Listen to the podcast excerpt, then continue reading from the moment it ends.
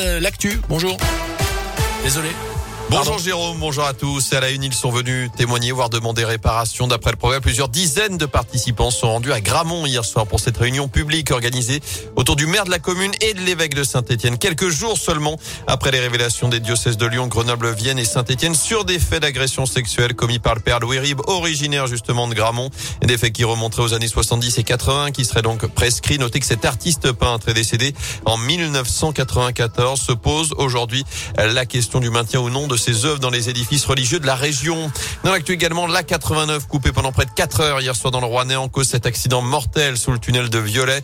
Un automobiliste d'une quarantaine d'années a perdu le contrôle de sa voiture aux alentours de 18 heures en direction de Clermont. Le véhicule a pris feu. Le tunnel a dû être fermé à la circulation jusqu'à 22 heures environ. Un nouveau record sur le front de l'épidémie. Plus de 460 000 nouveaux cas de Covid enregistrés ces dernières 24 heures, même si le nombre de cas graves diminue légèrement. Je vous rappelle que chez nous, 412 patients sont hospitalisés dans la Loire, dont 54 en soins critiques.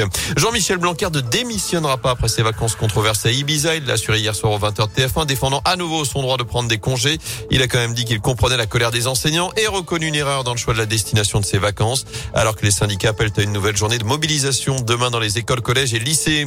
À suivre ce matin le grand oral d'Emmanuel Macron. Le chef de l'État doit s'exprimer depuis Strasbourg devant les députés européens. Discours pour dessiner les contours de la présidence française de l'Union européenne.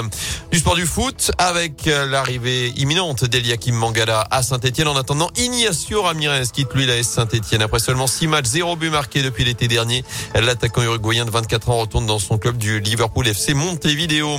En basket, je vous rappelle la défaite de Saint-Chamond hier sur le parquet de Saint-Vallier 96-81. Les Courmiers restent tout de même leader de Pro B.